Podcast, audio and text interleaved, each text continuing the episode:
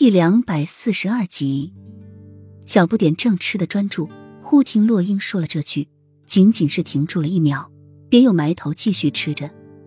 他从小就很好奇自己的爹爹是谁，但是自从他问过一次看到娘亲黯然忧伤的脸之后，他就再也没有问过。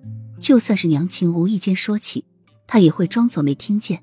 他告诉自己，没让娘亲开心幸福的爹爹，都不是好爹爹。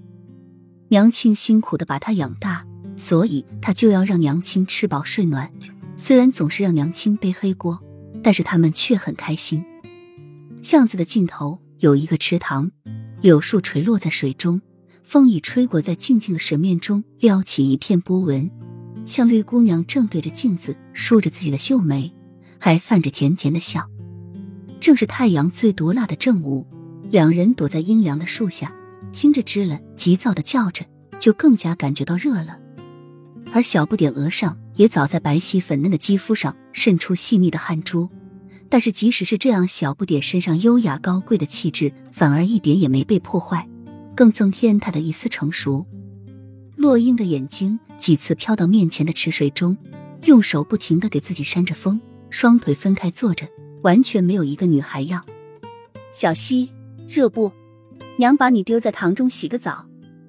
小溪摇摇头，显出一副老成的样子，邪笑着说：“娘亲要是热了，就跳进塘里洗洗，我给你看着。一有人来，我就告诉你。”洛英一听，当即就飞奔到池塘旁，左右看了一下，确定周围顿时间不会有人出现，答了一声好，就三下两除二的将自己的衣服脱光，丢给岸上的小不点。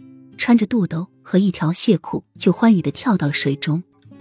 小不点看着娘亲开心的样子，轻轻的笑着，眸光中却是一片深沉。有脚步声传来，小不点灵敏的耳朵立即就捕捉到了。但是在塘中洗得正欢的落英却丝毫不知，还哼着轻快的歌，沾着水珠，白皙细腻的肌肤在阳光下闪闪发着光。脚步声越来越近。而洛英却依旧不知，小不点坏笑的抿着嘴角，拿着洛英的衣物躲到了树丛中。